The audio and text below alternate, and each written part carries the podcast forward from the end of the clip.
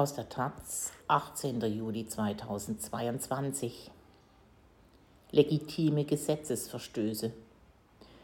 Die letzte Generation will ihre Aktionen in Berlin zunächst unterbrechen. Zuletzt wurden den Klimaaktivistinnen vorgeworfen, ihre Straßenblockaden seien Straftaten. Dabei sind sie es, die gegen Rechtsbruch demonstrieren. Von Tim Kühn.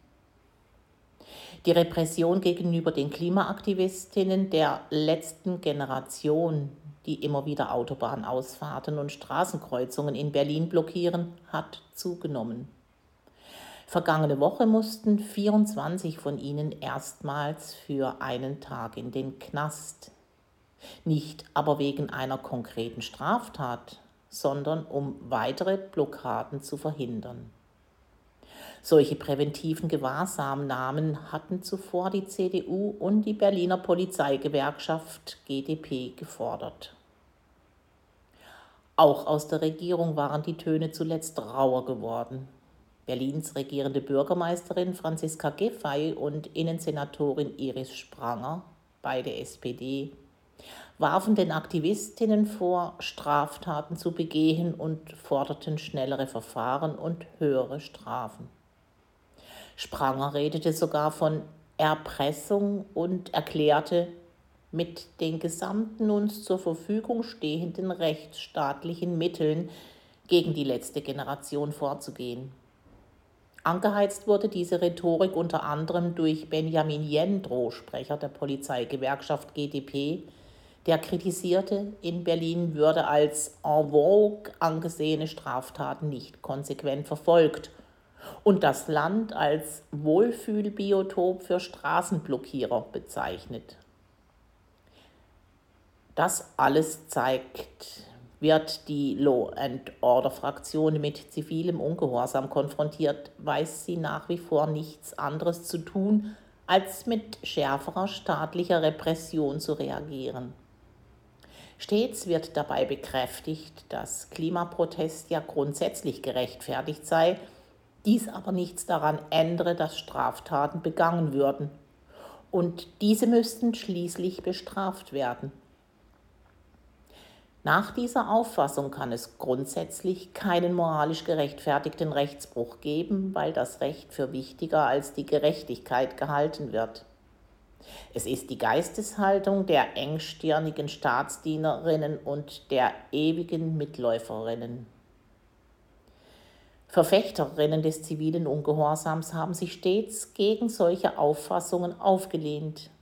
Der Antisklaverei-Aktivist Henry David Thoreau kritisierte 1848, dass die Mehrzahl der Menschen dem Staat nicht als Menschen, sondern als Maschinen dienten.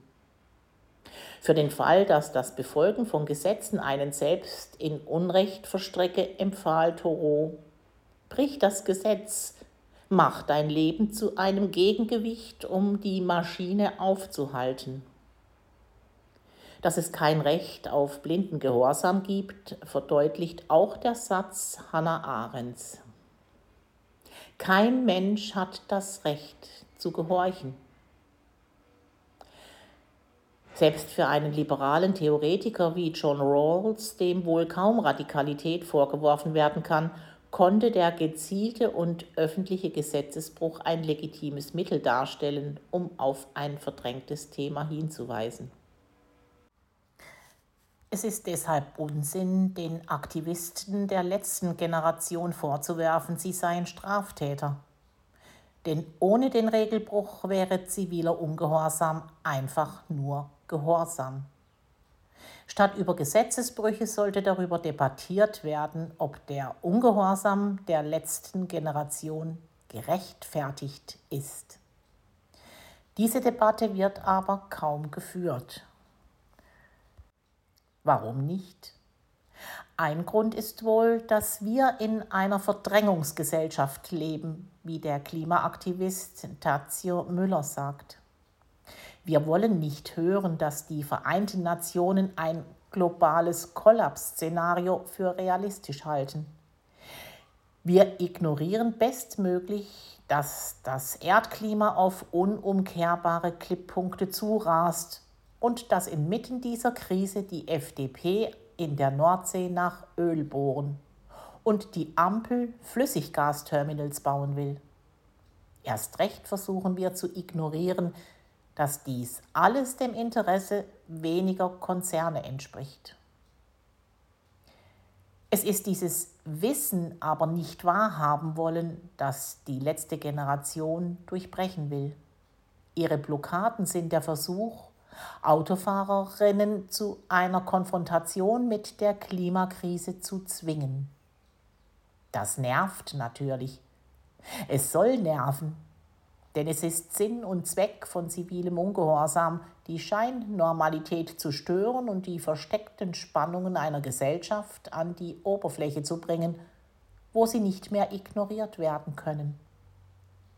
Ziviler Ungehorsam soll eine solche Krise schaffen und eine so kreative Spannung aufbauen, dass eine Gemeinschaft gezwungen ist, sich mit dem Thema auseinanderzusetzen, schrieb Martin Luther King. Im Universum des zivilen Ungehorsams agiert die letzte Generation sogar ziemlich moderat. Ihre Aktionen finden öffentlich statt. Die Aktivistinnen kündigen sie mit Klarnamen und Videoaufnahmen von sich an. Sie widersetzen sich nicht ihrer Verhaftung und akzeptieren alle Strafen, die gegen sie verhängt werden. Dass sie gegen den Rechtsstaat seien, wie die Polizeigewerkschaft insuniert, stimmt also nicht. Im Gegenteil. Ihre Kritik richtet sich gegen den Bruch der Bundesregierung mit dem Pariser Klimaabkommen. Das staatliche Versagen in der Klimakrise sieht die letzte Generation als Verfassungsbruch, auf den sie mit dem Mittel des Rechtsbruchs hinweist. Mit Rawls lässt sich sagen, die Aktivistinnen betreiben eine Form des zivilen Ungehorsams, die letztlich auf eine Stärkung des Staates aus ist. Dass die letzte Generation Autofahrerinnen blockiert, zeigt ja, dass die Aktivistinnen immer noch glauben, dass diese in Klimafragen etwas zu melden haben. In Bezug auf ihren klimaschädlichen Lebensstil stimmt das ja auch. Politisch ist es aber fragwürdig, weil kapitalistische Staaten sich zumeist auch dann nicht gegen fossile Profitinteressen stellen, wenn es dafür demokratische Mehrheiten gibt. Der staatskonforme zivile Ungehorsam der letzten Generation ist nicht selbstverständlich. Mit Gruppen wie Ende Gelände stehen längst radikalere Ansätze im Raum, die zivilen Ungehorsam mit dem Ziel einer Revolution des politischen und wirtschaftlichen Systems betreiben. Das sollten Giffey, Spranger und die GDP bedenken, wenn sie die Aktivistinnen der letzten Generation diskreditieren. Denn reden sie nicht mit ihnen, werden sie sich mit Gruppen auseinandersetzen müssen, die Klimaschutz nur noch gegen staatliche Institutionen durchzusetzen versuchen. Giffey und Co. könnte dann nur noch entgegnet werden, was Thoreau einem Steuereintreiber sagte, der ihm Geld für einen Krieg im Interesse der sklavenhaltenden Großgrundbesitzer abknöpfen wollte. Wenn du wirklich etwas tun willst, dann gib dein Amt auf.